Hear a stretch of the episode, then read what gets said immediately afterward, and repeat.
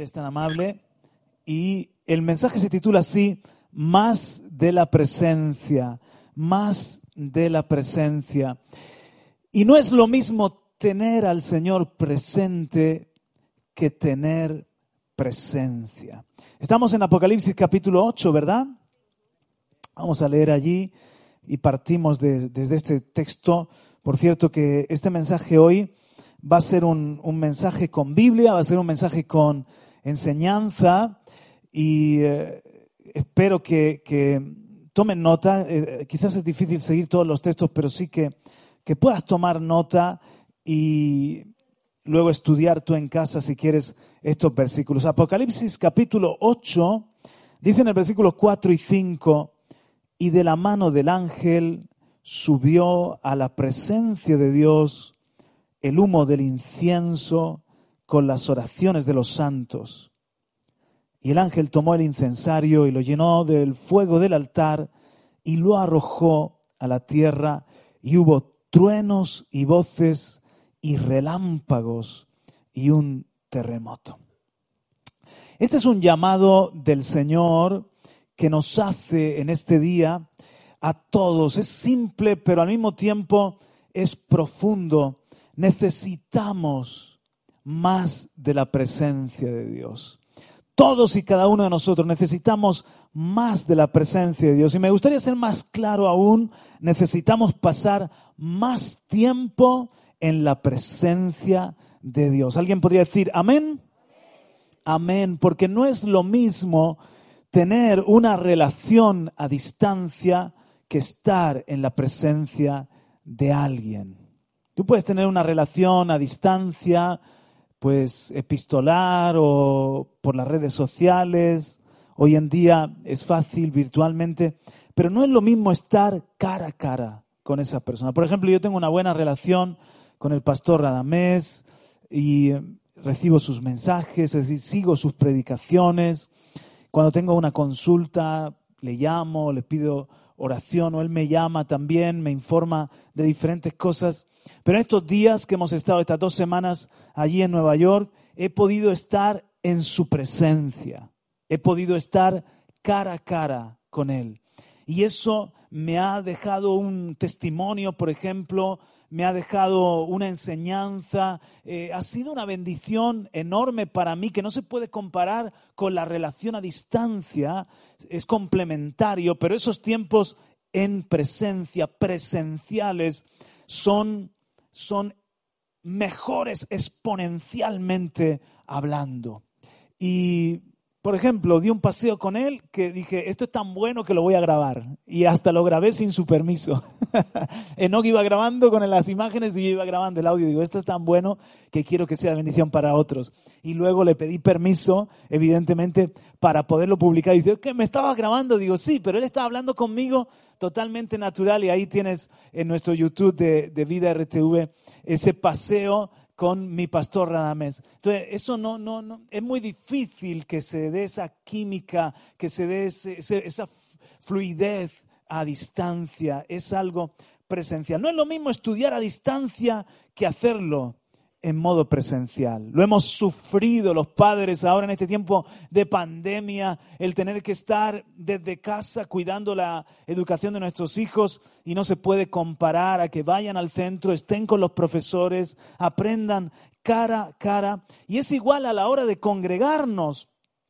Qué, bueno que hemos podido hacerlo en modo virtual y si no es posible el, el reunirte, pues eso suple hasta cierto punto pero no tiene comparación estar aquí en la presencia de Dios. ¿Cuántos aman la presencia de Dios? Cuando hay dos o más en su nombre, Él está en una forma muy especial en medio de ellos. Pues con el Señor, mis hermanos, pasa lo mismo. No es lo mismo tener al Señor presente. Es muy importante que cada día tengas presente al Señor en tu camino, en, en no sé, momento de sentarnos a la mesa, que le tengamos presente, en tu trabajo, que le tengas presente. Pero puedes tener al Señor presente y no tener presencia. Es diferente el tener presencia. Porque para tener presencia necesitamos pasar tiempo con Dios a solas en la presencia de su majestad. Y es así como se va formando en nosotros una vida de hombres y mujeres de la presencia. Se forja en nosotros un carácter de la presencia. Entonces, como congregación, yo quiero pedirle al Señor más de la presencia, como iglesia, que seamos una iglesia con presencia y para cada uno de nosotros que seamos hombres y mujeres que pasemos tiempo a solas en la presencia de Dios. Aleluya. Y esto es algo que creo quiere el Señor poner hambre y alertarnos de que nos está faltando. La vida hoy en día está diseñada para enredarte en el trabajo, en las responsabilidades, en un millón incluso de entretenimientos y que se te vaya el lunes y después el martes y después el miércoles y cuando te vienes a dar cuenta dices, tengo al Señor presente. Pero otra cosa es, estoy viviendo en su presencia. Estoy pasando tiempos en su presencia. ¿Alguien me entiende? Hay cuatro palabras, para poner una base también etimológica, hay cuatro palabras importantes para presencia, dos hebreas y dos griegas. La más importante en hebreo es panim. Panim es el plural de pané, rostro, cara, faz. Se puede traducir literalmente por rostros, panim, pero casi siempre se traduce en singular, el rostro. Buscar la presencia, panim, es igual a buscar el rostro. ¿Por qué? Porque se entiende que cuando estás cara a cara, viendo el rostro, cara a cara con alguien, estás en su presencia. ¿No es cierto? Entonces, esta palabra se puede traducir cara, rostro, pero el que sea en plural nos habla de la Trinidad, panim, rostros, porque cuando estás en la presencia de Dios estás con el Padre, con el Hijo y con el Espíritu Santo. Aleluya.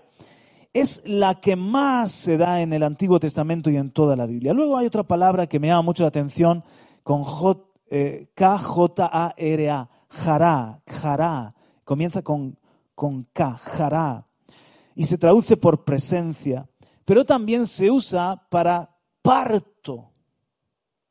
¿Por qué? Porque esta palabra nos habla de la postura del adorador, del que está buscando el rostro. Entonces, es una persona que se inclina, que suplica. Entonces, la palabra jará se puede usar para una mujer de parto especialmente intercesores que han estado en la presencia de Dios, buscando el rostro de Dios en intercesión. Se usa esta palabra jará, porque están implorando, suplicando y muchas veces incluso sintiendo dolores de parto, una especie de angustia. Ahora vamos con las dos palabras en griego. La, la palabra más importante en griego es prosopon, prosopon, que se traduce semblante, rostro, frente o faz estar en el prosopon, delante del rostro, dándole la cara a Dios. Pero hay otra que se usa menos y sin embargo tiene mucha fuerza, que es la palabra enopion. Enopion tiene un prefijo en y luego el lexema optomai, de óptico, estar frente a la vista de Dios. Por eso se usa también para estar en la presencia. ¿Por qué? Porque literalmente sería estar ante la mirada atenta, estar delante de la vista. Por eso es estar delante del rostro, porque te expones a la mirada de Dios. También se puede traducir frente a la inspección de Dios. Bueno, y aquí en Apocalipsis capítulo 8 es la palabra utilizada, esta palabra enopion, es la palabra para cuando leemos en Apocalipsis 8:4, ¿estás ahí en tu Biblia? Perdonadme que no he oído casi aménes. ¿Estás ahí en tu Biblia? Ah, ¿estáis aquí conmigo? Amén, amén. Y de la mano del ángel subió a la presencia de Dios, en opión, a la mirada ante el rostro de Dios el humo del incienso con las oraciones de los santos. Entonces, cuando tú te metes en oración, o cuando como pueblo estamos en oración, en una oración intensa, aunque estés en tu cuarto, número uno, estás en la presencia porque el Espíritu Santo está ahí. Contigo está el Espíritu Santo. Contigo está el Dios invisible, pero que se hace de muchas formas visibles. Pero por otra parte, nuestras oraciones se convierten en una especie de incienso que está delante del mismo trono de Dios. Un incienso que está ante los oídos atentos y la mirada fija de nuestro Dios. A través de Jesucristo tenemos acceso al rostro a la presencia de Dios. Cuando oras, tu oración no es simplemente un consuelo, una práctica, una paz, una meditación, algo que se queda en el techo. Llega hasta el trono de la gracia tu oración. Y puede bajar, como vemos aquí en el versículo 5, convertida tu oración en milagros, en respuesta poderosa. El hombre de la presencia de Dios tiene audiencia en el cielo y por lo tanto poder y autoridad en la tierra. La mujer de la presencia de Dios, por cuanto ha estado ante el rostro, le brillará el rostro también en la tierra. Dios puede usar tus oraciones de una manera maravillosa, como vamos a ver ahora. Y cuando el hombre y la mujer pecaron, Génesis capítulo 3 y versículo 8, se usa la palabra panim, perdieron el rostro. Cuando pecaron, se escondieron de la presencia. Mira lo que dice en Génesis capítulo, capítulo 3, verso 8. Y oyeron la voz de Jehová Dios que se paseaba en el huerto al, al aire del día. Y el hombre y su mujer se escondieron de la presencia. Ahí está, panim, se escondieron del rostro de Jehová Dios entre los árboles del huerto. Ellos que habían sido amigos, ellos que habían sido creados en la presencia, ellos que su deleite más grande era caminar con Dios, vivir en la presencia de Dios, cubiertos por la gloria de Dios, el pecado les saca de esa amistad. El pecado hace que ahora ellos se quieren esconder del rostro, de la presencia de Dios. Porque el pecado rompe la amistad. No es lo mismo tener a Dios presente que tener presencia. De ahí en adelante el hombre y la mujer, claro que iban a tener fe. Ellos no eran tontos, habían sido creados, tenían un conocimiento de Dios. Tenían a Dios, por supuesto, presente, pero perdieron mucho de su gloria primitiva, primigenia, original, y de, perdieron mucho de esa amistad, de la presencia de Dios. Cuando perdieron la amistad, perdieron la presencia. Presencia tiene que ver con amistad. Juan Carlos, ¿cómo está tu amistad con el Espíritu Santo, con Dios? ¿Cómo está tu amistad? ¿Cómo está ese vivir en la presencia? Si eres amigo y amiga de Dios, eres alguien que tienes el rostro, que pasas tiempo en la presencia.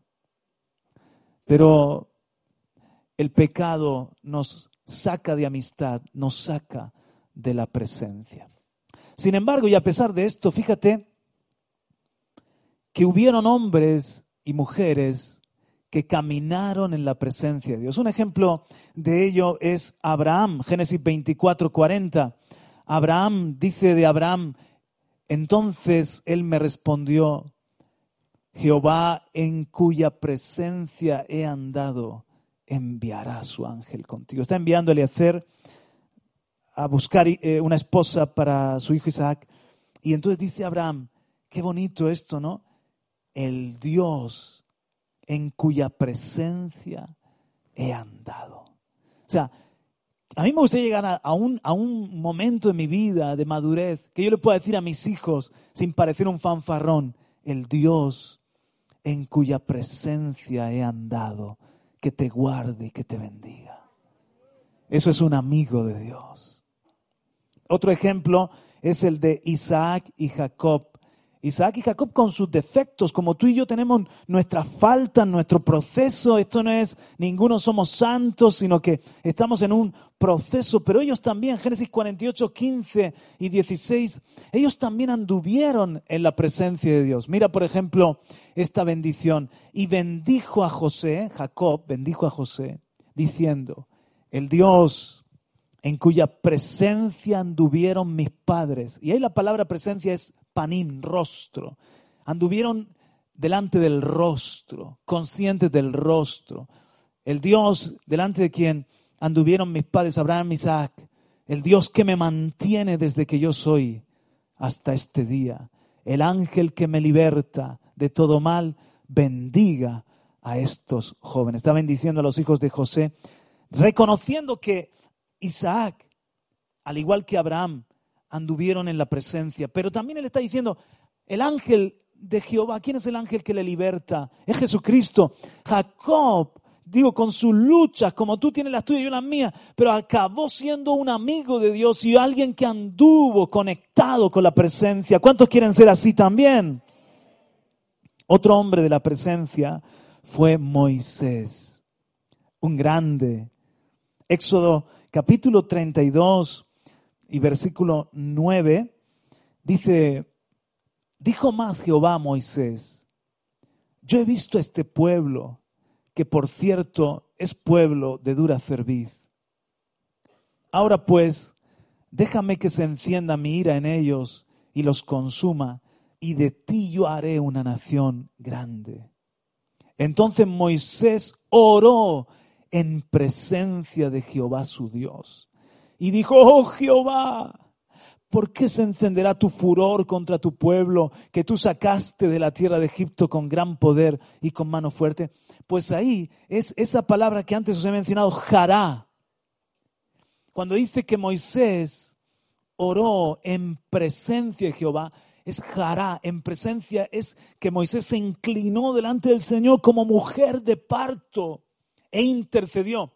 Eh, Israel había pecado terriblemente con idolatría contra Dios y el Señor dice, yo, yo quito mi presencia.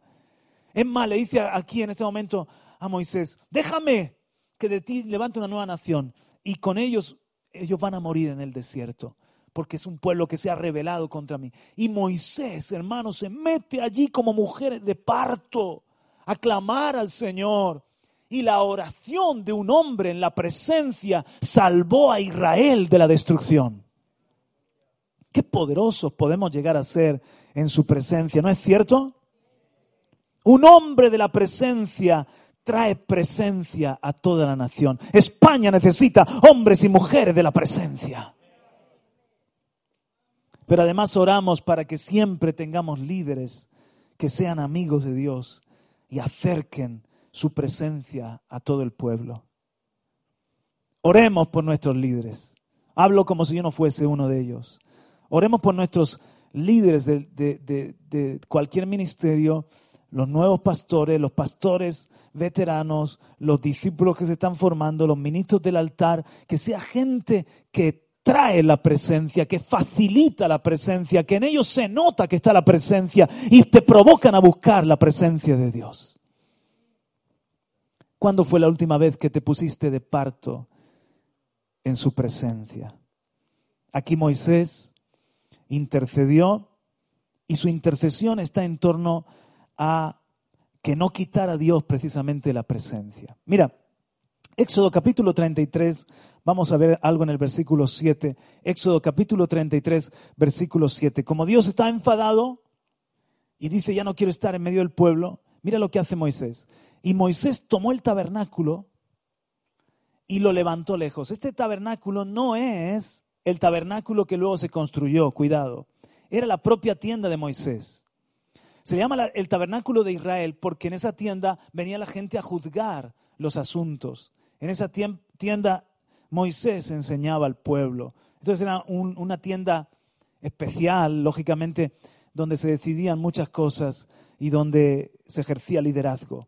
Esa es la tienda de Moisés, donde Moisés vivía en ese peregrinal del desierto. Moisés tomó el tabernáculo y lo levantó lejos, fuera del campamento. Esto fue un motivo de gran tristeza. Ya Moisés no estaba con ellos, sale fuera del campamento y lo llamó el tabernáculo de reunión. Y cualquiera que buscaba a Jehová salía al tabernáculo de reunión que estaba fuera del campamento. Verso 8. Y sucedía que cuando salía Moisés al tabernáculo, todo el pueblo se levantaba y cada cual estaba en pie a la puerta de su tienda y miraban en pos de Moisés hasta que él entraba en el tabernáculo. Vamos a seguir hasta el 10. Cuando Moisés entraba en el tabernáculo, la columna de nube, ahí está, descendía y se ponía a la puerta del tabernáculo. Y Jehová hablaba con Moisés. Y viendo todo el pueblo la columna de nube que estaba a la puerta del tabernáculo, se levantaba cada uno a la puerta de su tienda y adoraba. ¿Y cómo hablaba con Moisés? Versículo 11. Versículo 11. Y hablaba Jehová a Moisés cara a cara como habla cualquiera con su compañero. Vosotros sabéis que tuvimos un ayuno al comienzo de este año y en un momento del ayuno, muy importante para mí, tuve una visión impresionante, donde yo vi la gloria de Dios en una forma de, de nube y de columna de fuego, y que la gloria de Dios entraba, de repente irrumpía, yo la veía en mi visión que aparecía y entraba en una tienda. Entraba en una tienda. Entonces el Señor me dice, Juan Carlos, siendo yo el Dios de dioses, el creador, el alto y el sublime, ¿qué se me ha perdido a mí en una tienda? ¿Qué interés puedo tener yo en una carpa? ¿Qué hace mi presencia en un tabernáculo? Y el Señor me habla y me dice, tres veces habité en tienda. Dios ha amado tres tiendas. La primera tienda que Dios amó fue la de Moisés, que se llama aquí el tabernáculo, pero era la tienda de Moisés. ¿Por qué, Juan Carlos, yo amé la tienda de Moisés? Porque era mi amigo. Porque hablaba con él cara a cara, como uno habla con su compañero.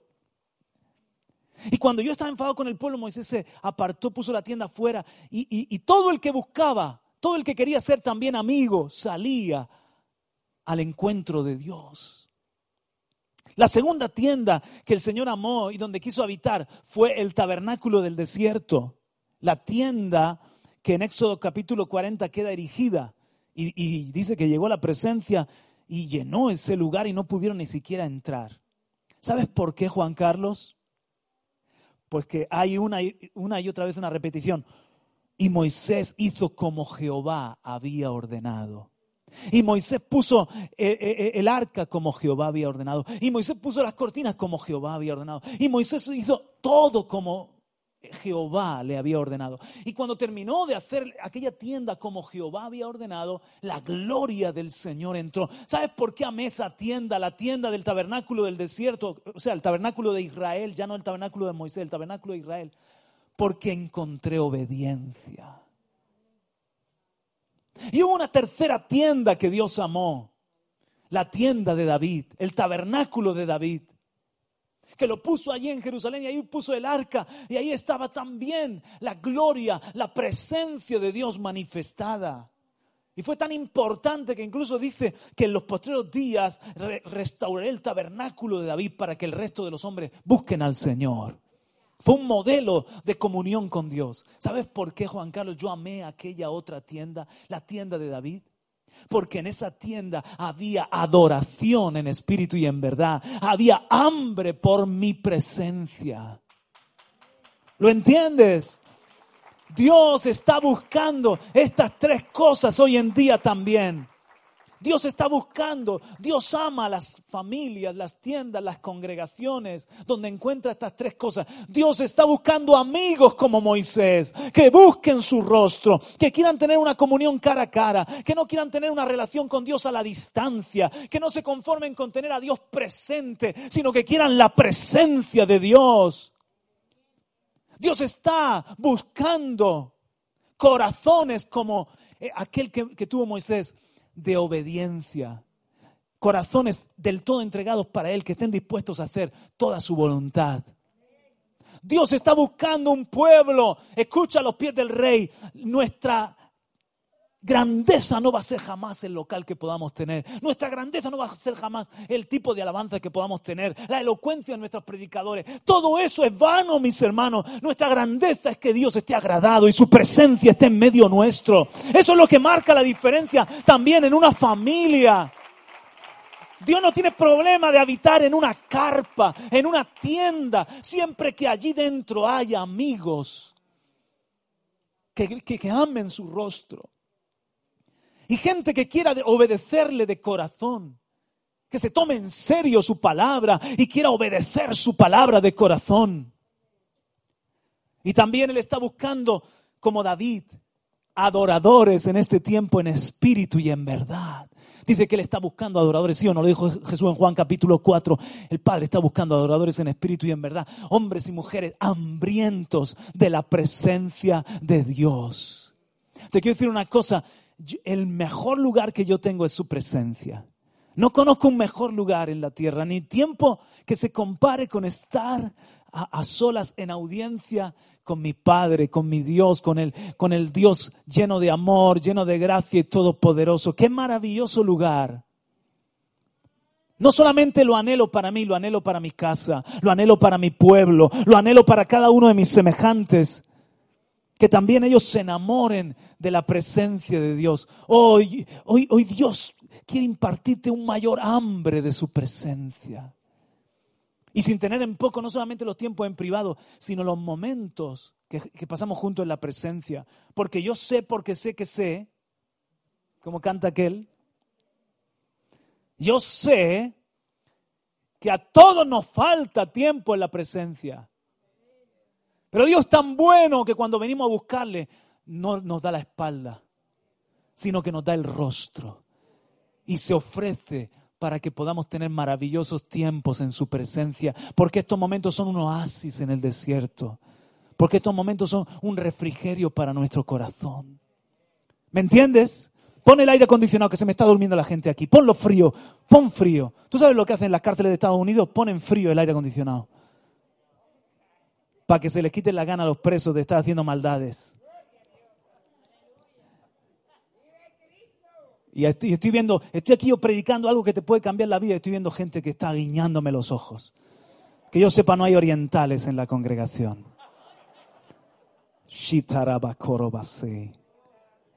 Aleluya. Es tiempo de la presencia cuando estamos aquí tan maravilloso. Entonces, como el Señor sabe que andamos escasos, nos da estos tiempos. Y vamos nosotros y los cambiamos por el fútbol. Y vamos nosotros y los tenemos en poco estos tiempos de la presencia. Y luego queremos que Dios haga maravilla y milagro y nos bendiga y nos use.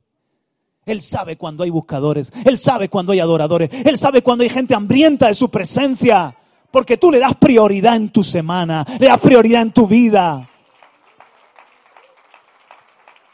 Qué pena me da. Qué cansado estoy de mi propia carne. Tan perezosa. Tu carne te dice, quédate viendo la peli, vete a hacer senderismo. Qué bien se está aquí en la cama. Dios no es religión, te dice, tu, tu propia carne te lo dice. No te lo tomes tan en serio, no seas legalista. Dile a tu carne, te piso, en el nombre de Jesús te crucifico y te llevo a la cruz de Cristo. Justo me estás diciendo lo contrario de lo que es bueno para mí. Porque el deseo de la carne es contra el espíritu, estos se oponen. Así que si tu carne me dice que no vaya, yo voy. Porque yo voy a hacerle caso al espíritu. Porque yo sé que esto no es religión, es tener tiempo en la presencia. Y yo necesito estar con mi Dios. Y que Él me hable y que, haga resplandecer su rostro sobre mí. Si no puede decir aleluya de ahí.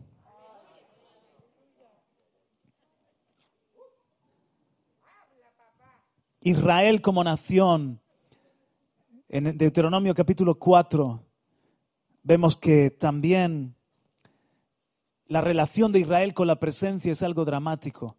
Deuteronomio capítulo 4, versículo 37 y 38. Y por cuanto Él amó a tus padres, escogió a su descendencia después de ellos, y te sacó de Egipto con su presencia y con su gran poder. Ahí está otra vez la palabra. La presencia es el rostro.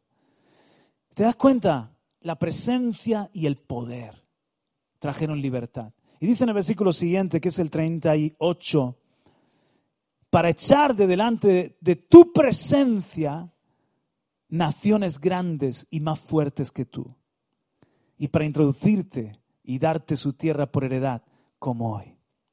Entonces, mis hermanos, la, la presencia les trajo victoria y liberación. Y la presencia de Dios hizo grande su presencia. A ver si alguien me entiende. Dice que Dios echó a otras naciones más fuertes como Egipto, a otras naciones más fuertes, las echó de la presencia de un pueblo débil, que era Israel. Pero ese pueblo débil no era débil, porque tenía la presencia. Su presencia hizo grande la presencia de, de Israel. Como la iglesia primitiva, que la gente tenía temor de juntarse con ellos después de que vieron que la presencia de Dios estaba allí, con ellos. Les tenían un, respeto y les tenían una estima. O dicho de otra forma, siempre que honramos la presencia, la presencia te honra a ti. Si tú eres grande en la presencia de Dios, Dios te hará de valor para los que te rodean y en medio de este mundo. Sin embargo, el Señor les advierte en Deuteronomio capítulo 31, verso 16, Deuteronomio 31, 16, les advierte el Señor y les dice, y Jehová dijo a Moisés, y aquí tú vas a dormir con tus padres y este pueblo se levantará y fornicará tras los dioses ajenos de la tierra, a donde va para estar en medio de ella y me dejará. Vamos a seguir hasta el 18. E invalidará mi pacto que he concertado con él y se encenderá mi furor contra él en aquel día y los abandonaré. Y esconderé de ellos mi rostro. Ahí está la palabra. Padim. Creo que está bien dicho. Panim, panim, panim. Esconderé de ellos mi rostro. O sea, esconderé mi presencia. Mi presencia ya no va a estar alegre, llenándolos y haciéndolos un pueblo grande, sino que como ellos se van tras otros dioses y se alejan de mi presencia, entonces va a parecer que mi presencia está escondida, que no es que yo estoy escondido, pero ellos se han alejado. ¿Qué pasará entonces? Que serán consumidos y vendrán sobre ellos muchos males y angustias. Y dirán en aquel día, no me han venido estos males porque no está mi Dios en medio de mí. No es que Dios no está en medio de ellos, es que ellos se han alejado de Dios. Y así sucedió. Lo vemos en Segunda de Reyes, capítulo 17, versículo 16. Toma nota de los textos. Segunda de Reyes, capítulo 17 y versículo 16. A Israel le sucedió esto mismo y dice que dejaron todos los mandamientos de Jehová su Dios y se hicieron imágenes fundidas de dos becerros y también imágenes de acera y adoraron a todo el ejército de los cielos y sirvieron a Baal. Estamos hablando del momento en el que Dios manda al cautiverio a las diez tribus del norte, que es Israel, pero igual le pasó Judá, a las dos tribus del sur. Vamos a seguir leyendo. Hicieron pasar a sus hijos y a sus hijas por fuego, o sea, los sacrificaron a los demonios, y se dieron a la adivinación y agüero, y se entregaron a hacer lo malo ante los ojos de Jehová, provocándole a ira. Jehová, por tanto, se airó en gran manera contra Israel y los quitó de delante de su rostro. Ahí está la palabra presencia, los quitó y no quedó sino solo la tribu de Judá. Ahora mira lo que dice acerca de la tribu de Judá también, versículo 19. Mas ni aun Judá guardó los mandamientos de Jehová su Dios, sino que anduvieron en los estatutos de Israel. O sea, hicieron igual, los cuales habían ellos hecho. Y desechó Jehová toda la descendencia de Israel y los afligió y los entregó en manos de saqueadores hasta echarlos de su presencia. Versículo 22 y los hijos de Israel anduvieron en todos los pecados de Jeroboam que él hizo sin apartarse de ellos hasta que Jehová quitó a Israel de delante de su rostro. Como él lo había dicho por medio de todos los profetas, lo hemos leído ahora en Deuteronomio, e Israel fue llevado cautivo a, a su tierra, a Siria, hasta el día de hoy. El Señor escondió su panín, su rostro, y le fue mal. Los dos cautiverios los echó de su presencia. Casi todos los problemas espirituales tienen esta, este punto de partida. Empiezas a descuidar el pasar tiempo en la presencia. Empiezas a descuidar tu amistad con el Señor. Y es como un efecto dominó. Es, otras cosas se alteran, empieza a ir mal tu matrimonio, empieza a ir mal con tus hijos, empieza a ir mal en, tu trabajo, tu economía, y estás buscando solución como pollo sin cabeza, estás buscando solución, a ver que, por dónde lo arreglo, y todo se arregla regresando a su presencia, regresando a la amistad con Dios, regresando en arrepentimiento a Dios. Ahí empieza Dios a reparar, porque no es que Él está escondido, es que Él nos está esperando, mis hermanos. Ahora, el Señor siempre tuvo profetas, vuelve a mi PowerPoint, el Señor siempre tuvo profetas como Elías y Eliseo, que me encanta lo que ellos dicen. En cuatro lugares, dos Elías y dos Eliseo, dicen, vive el Señor en cuya presencia estoy. Y en la palabra allí, panim, rostro, vive el Señor en cuya presencia estoy. ¿Por qué ellos pueden decir eso? Porque eran hombres que pasaban tiempo en la presencia. eran hombres que eran eran a mí, ahí recibían la palabra y la instrucción de lo que debían hacer. Entonces luego cuando iban delante de reyes, cuando se paraban delante de los desafíos, ellos tienen la autoridad de decir, vive el Señor, no me dejé la presencia en casa o en el monte, vive el Señor en cuya presencia estoy. Estoy delante de su rostro, sigo en su presencia. Porque es así, mis hermanos, las dos cosas van unidas. Dios quiere que pasemos tiempo en su presencia, pero que luego también vivamos en su presencia. Y que nosotros podamos decir, vive el Señor en cuya presencia estoy. Que estés en su presencia cocinando, que estés en su presencia conduciendo, que estés en su presencia trabajando, que estés en su presencia ante los retos que se presentan en la vida. Aleluya. Pero si hay un modelo de hombre de la presencia es el rey David. Dice en el Salmo 16, versículo 11, que David dijo, en su presencia hay plenitud de gozo. David lo había experimentado. ¿Cuántos han experimentado eso? En su presencia hay, diga conmigo, plenitud. ¿Qué es plenitud? Vida plena. En otro salmo lo dice así, Salmo 21, 6 y 7, dice que su presencia me trae alegría. Mira cómo lo dice Salmo 21, 6 y 7. Porque lo has bendecido para siempre. Lo llenaste de alegría con tu presencia. Juan Carlos, ¿dónde está tu alegría? Mi alegría es que vivo en presencia de mi Dios. Esa es mi alegría día a día. Ahí está mi fuente de gozo y de vida.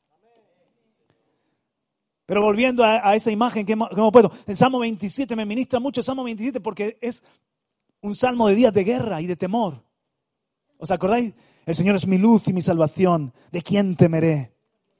El Señor es la fortaleza de mi vida. ¿De quién he de atemorizarme? Cuando vinieron contra mí mis enemigos para devorar mis carnes, cuando ellos se juntaron, ellos tropezaron y cayeron. Aunque un ejército acampe contra mí, no temerá mi corazón. Aunque en mi contra se levante en guerra, yo estaré confiado porque una cosa le he pedido al Señor y esa buscaré, que esté yo en su presencia, en su tabernáculo, todos los días de mi vida para contemplar su hermosura e inquirir en su santuario. Aleluya. David no entendía que estar en la presencia en tiempo de, de, guerra era una pérdida de tiempo, sino que era su victoria. Gracias a que él estaba en la presencia, no tenía miedo. Eso marca también ahora que hemos pasado una pandemia. Mucha gente ha estado con miedo porque te ha faltado estar en su presencia. Y no lo dice uno que ha sido un campeón de nada. Yo soy débil como tú. He pasado temor, ansiedad, nerviosismo, pero encontraba refugio en la presencia de Dios. Me metí en la presencia de Dios como un enano entraba y como un gigante salía. Porque mi fe era fortalecida. Aleluya. Y ahora que tenemos el temor, la preocupación de que esté en una tercera guerra mundial, de que algún loco de esto pulse, que el otro día tuve un sueño y veía a uno que era vendedor de pollos. Yo no sé qué locura, mira, era vendedor de pollos. Y yo le decía, y yo le decía que, que, sus pollos pesaban demasiado, que estaban demasiado grandes y ya su carne se iba a hacer demasiado dura. Y el hombre se enfada y lo veo que agarra un artefacto y dice que iba a estallar una bomba y que todos íbamos a morir. Y estaba yo, pero no te lo tomes así. Está bien, vende tus pollos. Mira qué locura. Se ve que en mi subconsciente estoy preocupado de que algún loco sin ton ni son estalle una bomba, ¿no? Llámele Putin, llámele Kim Jong-un, llámele Chipín o Jinping o como se llamen. parece que estamos en manos de piraos, pero estamos en las manos del Todopoderoso. Por encima de todos esos locos está el que no está loco, el que está sentado en el trono y el Cordero. Si no puedes aplaudir fuerte, es porque no lo crees. Eso es motivo de gozo. Aleluya. En días de temor, métete en la presencia de Dios. En días de conspiración, en días de crisis, que yo a veces digo a mi mujer, no puedo más noticias. Iría a la Moncloa y les pegaría fuego. Nos están subiendo la, gasolina, la inflación está terrible. Y dicen que los transportistas están haciendo una, huelga por la ultraderecha. ¿Qué ultraderecha ni ultraderecha? Sale a la calle y mira las colas para repostar. Ve a comprar al Mercadona. O a cualquier supermercado, cómo han subido los precios. La culpa es la ultraderecha. La culpa es de estos ineptos que nos están gobernando. Oremos por ellos. Para que nos gobiernen mejor. Pero yo estoy deseando que nos llamen a la calle. Hay que manifestarse ya, hacer algo. Por favor. A nosotros a seguir trabajando, a administrarnos bien. ¿Verdad que sí? Ahora más que nunca decir, ah, no sé si voy a cocinar con aceite de girasol o con mucha sal y pimienta. Me estoy desahogando, se nota, ¿no? Y todo nos pasa lo mismo. Digo, no me pongan más noticias. Nos van a arruinar pero me meto en la presencia de Dios y yo digo, Señor, estoy fuerte, confiado, el mejor tiempo sé que está por venir. Todo tú lo usas para bien. A lo mejor lo que necesitamos es precisamente que se nos remueva un poco ese confort que tenemos y esa seguridad que tenemos para que más gente tenga hambre de Dios. No lo sé. Yo sé que todo lo usarás para bien, Señor.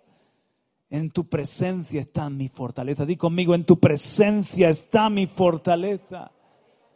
Aleluya. En días de guerra, David no considera el llamado a buscar el rostro como una pérdida de tiempo, sino como su victoria.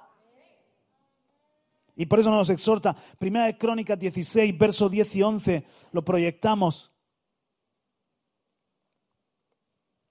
Gloriaos en su santo nombre, alégrese el corazón de los que buscan a Jehová.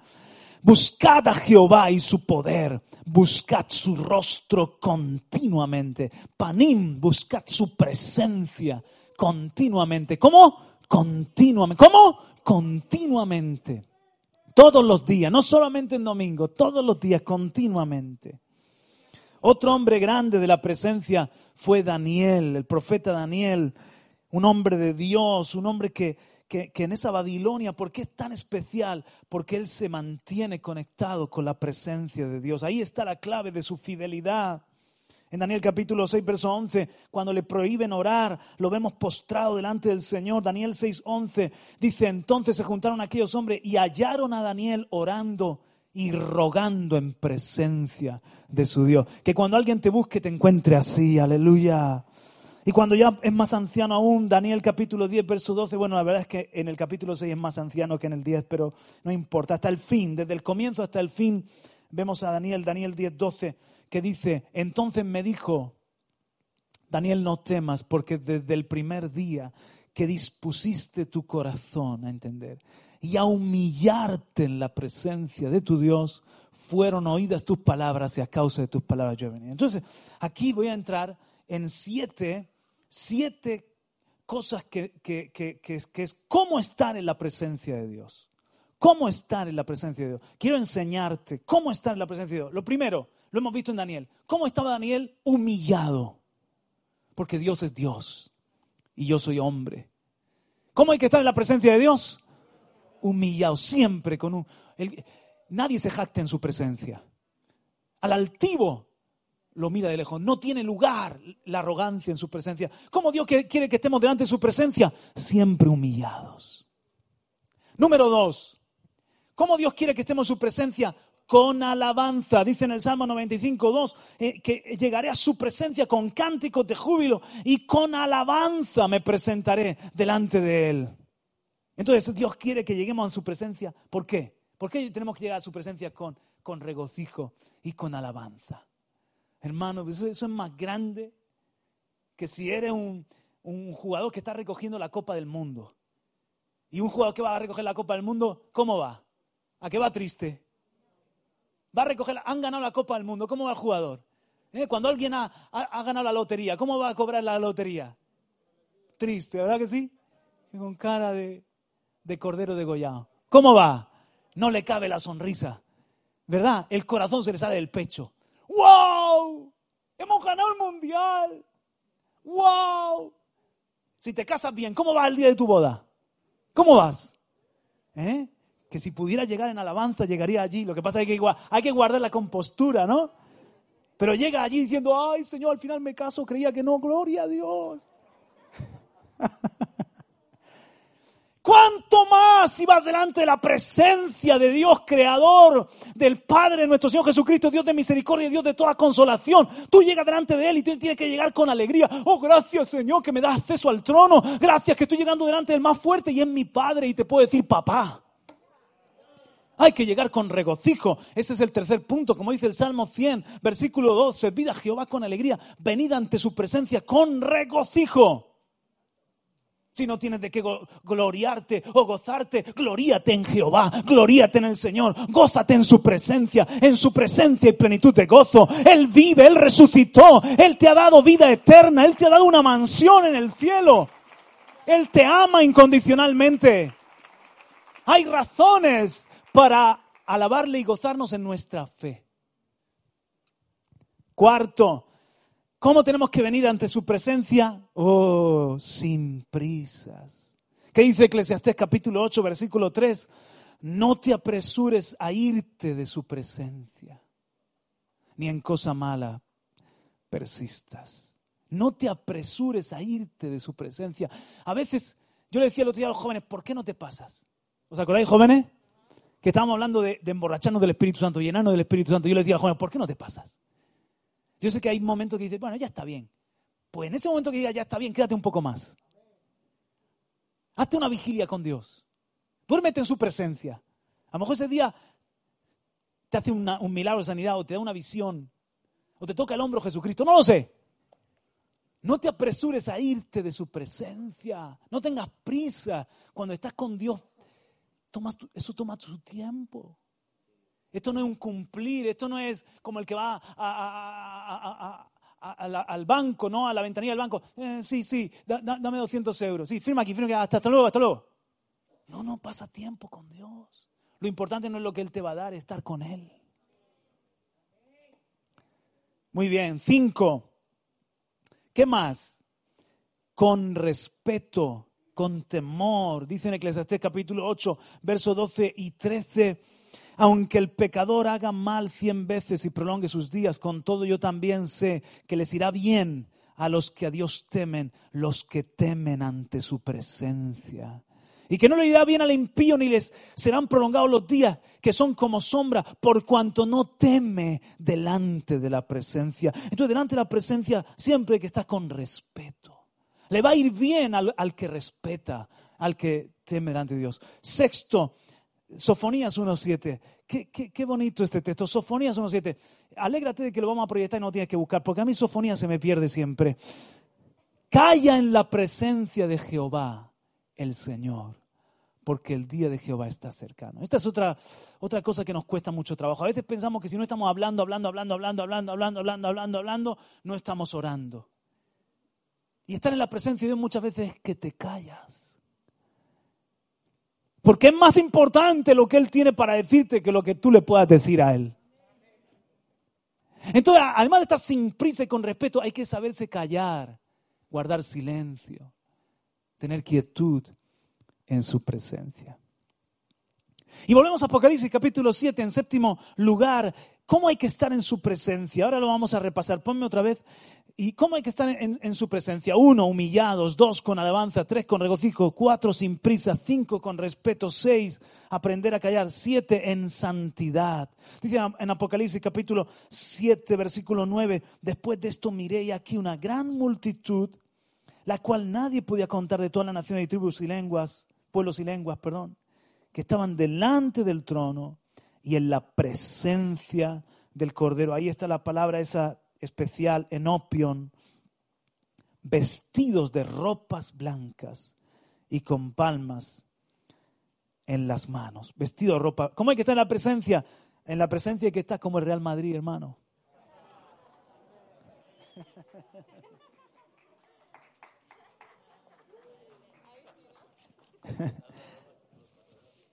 Los catalanes acaban de apagar la tele. Hay que estar, hay que estar vestidos de blanco, limpiarnos en la sangre de Cristo y, y, estar siempre en un arrepentimiento. Eso no quiere decir que tú eres santo, pero tú sabes que estás delante de la presencia del santo, santo, santo. Entonces le pides que te limpie y estás en, en ropas santas. Entonces, voy a terminar con, con este, vuelve a mi, a mi proyección, por favor. Voy a terminar con este punto. ¿Qué encontramos en la presencia de Dios? Muchas cosas, pero aquí te quiero dejar algunas. ¿Qué encontramos cuando venimos a la presencia de Dios? Sabes que el Señor muchas veces a mí me habla con imágenes. Yo puedo visualizar con imágenes. Número uno, en la presencia de Dios está el oxígeno. Dice en Hechos 3:19 que van a venir de la presencia de Dios. Mira cómo lo dice. Así que arrepentíos y convertidos para que sean borrados vuestros pecados. Hechos 3:19, perdón. Para que vengan de la presencia del Señor tiempos de refrigerio. Entonces yo me imaginaba, imagínatelo conmigo, que la iglesia es un barco que está en medio del océano. El océano es el mundo. ¿Aquí? ¿Aquí sí? ¿En la luz? Es que me, me, me apasiono. Entonces, el barco busca tesoros. Dile al que está a tu lado, tú eres un tesoro y dile, Cristo te encontró. Entonces cada uno de nosotros somos buscadores de tesoros, ¿o no? Pescadores de hombres, los tesoros. Cuando dice que en el cielo vamos a tener tesoro, ¿a qué se refiere? A las vidas que ganemos. Ese es el tesoro que nos espera en el cielo. No nos espera otra cosa. Las vidas son el tesoro que Cristo ha, ha venido a buscar. Entonces el barco está en medio del mar. Y tú día a día haces una inmersión. Y haces una inmersión para buscar tesoros. Con la excusa de trabajar, con la excusa de criar hijos, con la excusa de ir a comprar, con la excusa de ir al médico. Realmente eres un buscador de tesoros. ¿Te lo estás imaginando conmigo? Entonces tienes una botella de oxígeno que se te ha dado arriba en la superficie. Pero que sepas que esa botella de oxígeno se, se agota. ¿Qué quiere decir esa botella de oxígeno? Que hoy, por ejemplo, aquí, di conmigo, estoy recibiendo oxígeno. Está, a está recibiendo refrigerio de la presencia de Dios. Es como que nos vamos y nos vamos con una botella de oxígeno. Pero no te llega hasta el domingo. No te llega. Apenas te llega el lunes. Se te perdona que hoy no estés en la presencia, pero ya mañana, lunes, vas a empezar a ver que... Y el martes eres un pajarito. Estás muerto, estás ahogado. Entonces tú tienes que volver a la superficie. Hay que volver a estar en la presencia, porque la presencia recibes el aire del cielo, el oxígeno de lo alto, llenas tus pulmones y otra vez recibes una botellita de oxígeno para hacer la inmersión. Y olvídate para los que creen que pueden ser cristianos sin congregarte. En medio del océano estás frito, también estás muerto si no tienes una iglesia local, que es el barco en el que perseveras. Aguantarás un poco con tu flotador religioso, pero te vas a hundir tarde o temprano con las tormentas de la vida. Cada iglesia local es un barco de pesca, de buscar tesoros. Entonces, ¿qué hallamos en la presencia? Número uno, el oxígeno. Alguien diga aleluya. ¿Lo tomas? Número dos, la pureza y nobleza.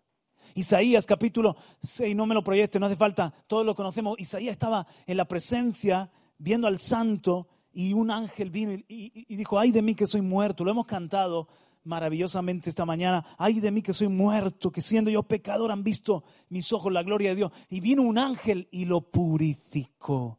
Cada vez que está en la presencia de Dios, allí sale lo noble de Cristo. Allí eres purificado, purificada. Es purificado tu pensamiento, tu corazón, tus labios. Allí, allí emerge la nobleza del carácter de Cristo. Número tres. Cuando estás en su presencia, está, ¿qué hallamos en su presencia? ¿Qué encontramos? El poder del enfoque correcto. Qué importante es esto. Ah, esto sí que quiero que leamos. El, salmista Saf, Salmo 73, versículo 15, dice que eh, si dijera yo, hablaré como ellos, he aquí a la generación de tus hijos engañaría. Hubo un momento que Asaf se confunde, dice, ¿cómo puede ser que le vaya bien a los hombres que no temen a Dios y a mí me, me, me va mal, tengo problemas, estoy enfermo, tengo situaciones que no me marchan y a esos sinvergüenzas parece que le va bien? Esto que es todo un rollo esto no sirve de nada. Estaba pensando de esta manera Asaf. Dice, si yo hubiese hablado así, hubiese traicionado a la generación de, tus hijos. Verso 16. Cuando pensé para saber esto, fue duro trabajo para mí. O sea, él estaba con un quebrándose la cabeza. Verso 17. Hasta que entrando en el santuario de Dios, comprendí el fin de ellos. Ah, cuando entró en la presencia se hizo la luz. Cuando entró en la presencia se dio cuenta de que él había hablado como un torpe, como una bestia, y que esos que parece que le va bien son como hoja que arrebata el viento. En un momento están y mañana se secan, pero dice, para mí estar cerca de Dios es mi bien. En el Señor he puesto toda mi vida. Aleluya. Dice, dice, fuera de ti nada deseo en la tierra. Un salmo maravilloso. Entonces, muchas veces a mí me ha pasado que he empezado a turbarme, a ver las cosas mal. Que he empezado a entrar en una confusión, en un engaño. Pero siempre que voy a la presencia de Dios, hallo el enfoque correcto. Juan Carlos, no lo mires así, míralo así. Míralo desde esta perspectiva mía de mi corazón. Míralo a la luz de la eternidad. Y el Señor me, me pone el colirio para ver. De hecho, hoy, si estoy todavía aquí, es porque en momentos de decisión o momentos de comprender que yo no comprendía nada, fui a la presencia de Dios y en la presencia de Dios el Señor me, me, advirtió de un peligro. Cuando piensas en Adán y Eva, ¿por qué fueron infieles? Porque se desconectaron de la presencia. Si aparece la serpiente y, les vende, eh, eh, cómete el árbol que, que vas a ser mejor. Y Adán y Eva automáticamente dicen, uy, estamos confundidos. ¿Será verdad? ¿Tendrá razón? Vamos a hacer una cosa.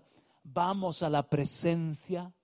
En la presencia de Dios hubiesen aclarado la vista y el Señor le dice, es un engaño del diablo, no, no caigáis en la trampa. Ese árbol es muerte. Ah, hubiesen guardado fidelidad. Es imposible ser fieles a Dios desconectados de la presencia. Di conmigo, es imposible ser fieles a Dios desconectados de la presencia. Por eso volver a la presencia es regresar a la fidelidad, es regresar al enfoque correcto. Siempre que vuelves a la presencia de Dios, vuelves al enfoque correcto y puedes preservar tu fidelidad. ¿Alguien me está entendiendo? Aleluya. Entonces, uno, el oxígeno, dos, la pureza y la nobleza, tres, el poder del enfoque correcto para toda decisión, hermano. El mundo te vende las cosas de una manera totalmente diferente. El mundo te dice, ten, gana, mide las cosas por cómo es tu casa, tu coche, tu cuerpo, cuánto tienes ahorrado. El mundo te dice qué has logrado, cómo es tu nombre, te conocen, no te conocen, tienes éxito, no tienes éxito. Cuando vas a la presencia de Dios, todo es diferente. El Señor dice, eso no es éxito. Éxito es tener tu familia en orden. Éxito es ser fiel a tu esposo o a tu esposa. Éxito es acostarte por la noche y tener tu conciencia tranquila porque eres una persona honrada. Riqueza es lo que tienes cuando llegues a la presencia de Dios y halles el tesoro. Dile al que está a tu lado, regresa a la presencia y regresa a la fidelidad. Estoy terminando. Cuatro, ¿Qué encontramos en la presencia? El respaldo del llamado. Jeremías tuvo una crisis, pero dice en Jeremías capítulo 15, versículo 19, ahí mismo lo quiero leer. Le dice el Señor a Jeremías, Jeremías estaba en una tremenda crisis porque su llamado era muy difícil. Y le dice el Señor, si vuelves te restauraré. Pero volver a dónde, Juan Carlos? En mi presencia estarás. Serás mi portavoz. Si apartas lo santo de lo inmundo, serás mi portavoz. ¿Dónde encontró Jeremías el respaldo de su llamado al, al volver a la presencia? Cuando tú estás con el Señor, Él te va a dar la fortaleza, porque le dice ahí mismo, no te conviertas tú a ellos, que ellos se conviertan a ti. Él te va a dar la identidad para que tú no te conviertas a los de afuera, sino que la gente que no tiene a Cristo se, se pueda convertir a ti. Él te va a dar las palabras para que sea su portavoz. Él te va a dar las ideas. Él te va a dar el respaldo de su autoridad. Cuando Moisés salía de la presencia brillaba su rostro. Y dice que nosotros contemplamos el rostro de Cristo y somos transformados de gloria en gloria para ser ministros de un nuevo pacto. Oh, hermano, ¿quieres tocar la batería con unción y tú cantar bien? Cuidar a los niños con excelencia, estar en el banco de alimentos y que fluya amor en vez de rabia. ¿Quieres de verdad servir en, tu puesto de trabajo, en medio de tu comunidad, en, en tu familia? ¿Por qué no? vuelve a la presencia. En la presencia vas a encontrar la fortaleza, la unción, el respaldo, la gracia, la paciencia y todo lo que necesitamos. Dar un aplauso si lo crees, aleluya. Amén.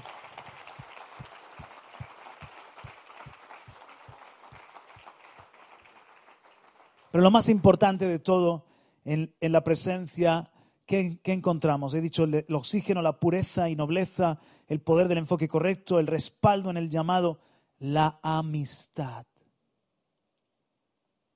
Ese joven es Absalón. En, Absalón aprendemos algo y te lo encomiendo por el tiempo que lo leas tú, Segunda de Samuel 13 al final y todo el capítulo 14 Segunda de Samuel, anótalo y, y, y, y dame tu palabra que lo vas a leer esta semana, ¿eh? Para que puedas entender lo que te voy a explicar. Mira, Absalón había matado a su hermano Amnón y, tiene que huir de la presencia del rey de Israel y irse a otro país. Pero pasados tres años, un tiempo, por intercesión de Joab, Absalón puede regresar al reino de Judá, al reino de Israel, pero a la región de Judá. Pero Absalón sabía que su perdón no era real. Absalón sabía que su perdón no era real porque no se le permitía ver el rostro del rey. No se le permitía estar en presencia del rey, que por cierto era su padre. De manera que Absalón sabe que aunque está tolerado, no está bendecido. Porque no es lo mismo tener al rey presente que estar en la presencia. Así que Absalón está desesperado. Y hace unas tretas y hace ahí unas maniobras para que otra vez se le permita ir ante el rostro del rey. Finalmente lo consigue. ¿Qué quiere, ¿Qué quiere, decir eso? Que otra vez viera el rostro del rey, que era restaurada la amistad, la relación. Entonces podía volverse a sentar a la mesa, podía volver a tener una amistad con el rey. Pero ¿sabes cómo lo usó este bandido sin vergüenza? Cuando por fin es restaurada digamos, el perdón es total y es restaurada su relación con el rey, es como que ya está libre de todo cargo, porque ya ha podido ver al rey, entonces ambiciona el reino, quitarle a su padre el reino. Y no se da cuenta de que en el reino la riqueza más grande es tener amistad con el rey, no lo que el reino nos pueda dar, sino tener amistad y audiencia con el rey. Eso es la riqueza más grande en el reino. Él hubiese ido muy diferente a Absalón si se hubiese quedado simplemente teniendo una buena relación con la, con la presencia del rey, en este caso David. De igual forma nosotros, hermanos, la bendición Podemos estar en las cosas de Dios, ser salvos por los pelos, pero la bendición plena es cuando nosotros tenemos comunión con el rey, amistad con el rey y estamos delante del rostro del rey. Nunca ambicionemos nada que no sea crecer en nuestra amistad con Cristo. Todo lo demás es añadidura, todo lo demás es gloria para Dios. Todo lo demás son conquistas para Él. Pero mi ambición más grande tiene que ser ver ese rostro sonreír. Mi ambición más grande tiene que ser que mi Padre esté contento conmigo. Mi ambición más grande tiene que ser esa amistad que tengo con Él. Avanzamos una más. Es lo mismo que le pasó a este ser terrible. Lucifer, que tenía la, la mayor cercanía, veía el rostro de Dios, pero se revela. No ambicionemos otra cosa. Cuando perdemos la amistad, perdemos la presencia. Lucifer perdió la amistad con Dios porque se llenó de rebelión y lo expulsaron. Ahí vemos como lo expulsaron del cielo, lo expulsaron de la presencia. Cuando pierdes, di conmigo, cuando yo pierdo la amistad, pierdo la presencia. Y al buscar de nuevo la amistad, recuperas la presencia. Pero si os dais cuenta, mis hermanos, si os dais cuenta, hemos repasado, en, un, en un ratito, en un momentito, hemos dado un repaso a la Biblia. Hemos tocado un montón de nombres. Por ejemplo, mira, hemos hablado de Adán y Eva, de Abraham, de Isaac y Jacob, de Moisés, de la nación de Israel, de Elías y Eliseo, de David, de Daniel, de Isaías, en menos de una hora, ¿eh? De Asaf, de Jeremías, de Absalón, ahora de Lucifer, pero el más importante de todos es el personaje que nos dejamos para el final, que es el Hijo de Dios, nuestro Señor Jesucristo. Él es el modelo para todos nosotros siempre. Aleluya. Jesús sacrificó lo que más amaba. ¿Qué era lo que él más amaba? Estar a la diestra del Padre, estar en la presencia ¿Y por qué lo hizo, mis hermanos? Para restaurar nuestra amistad con Dios, para que tú y yo tengamos acceso al rostro, para que tú y yo recuperemos lo que Adán y Eva perdieron, que en Cristo nos sea recuperado el tener libertad en su presencia, acceso a su presencia. Como dice en Apocalipsis 8, que nuestras oraciones puedan llegar hasta el mismísimo trono.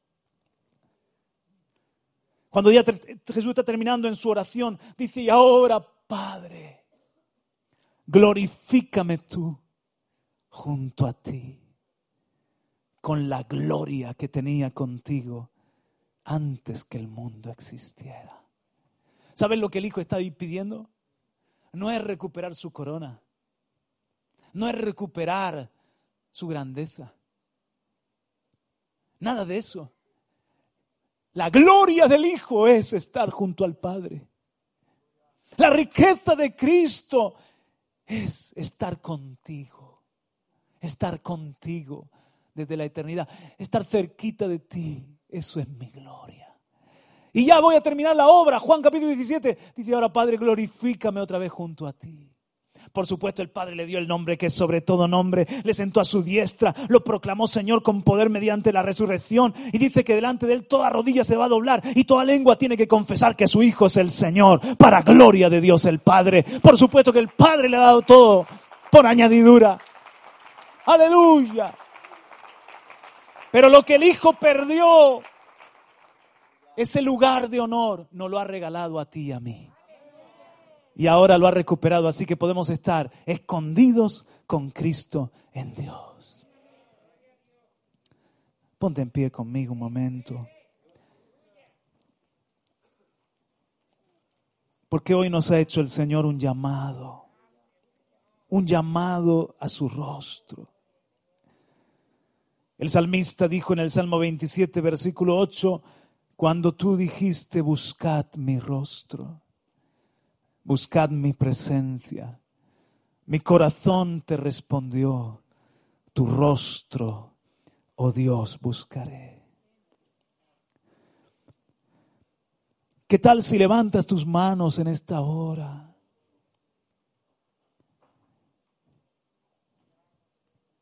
Y te propones responder a este llamado y decir tu rostro, tu presencia, oh Dios, buscaré. Yo reconozco en verdad, Padre, que necesito pasar más tiempo en tu presencia. ¿Cuántos dicen amén? Yo reconozco, Padre, que esta palabra es para mí el primero. Yo te pido perdón, Padre, si me afané, si me enredé en los negocios de este mundo y me has echado de menos en tu presencia. Perdóname si he sido tan iluso de creer que puedo vivir sumergido en, en el mundo actual de oscuridad sin el oxígeno de tu presencia. Es imposible. Oh Padre, aquí estamos. No solo te queremos a ti presente, queremos tu presencia, Señor. Me gustaría tanto ser una tienda, ser una familia, ser una congregación que tú amas y que tú quieres llenar de tu presencia. Porque tú hayas en nosotros corazones obedientes. Porque tú encuentras en nosotros verdaderos amigos que estimamos tu amistad por encima de cualquier otra cosa. Tenemos hambre de ti, de tu presencia, Señor. Me atrevo a decir que lo que España necesita es una iglesia llena de tu presencia, Señor. Oh Dios, encuentra en nosotros esos verdaderos adoradores que tú estás buscando. Escucho en esta mañana el llamado de Jeremías, capítulo 15 19, si vuelves, yo te restauraré. Si vuelves, si regresas, si te arrepientes, yo te restauraré. Y en mi presencia estarás. Si apartas lo inmundo, lo vil, y abrazas lo santo, serás mi portavoz, serás como mi boca. No te conviertas tú a ellos, que ellos se conviertan a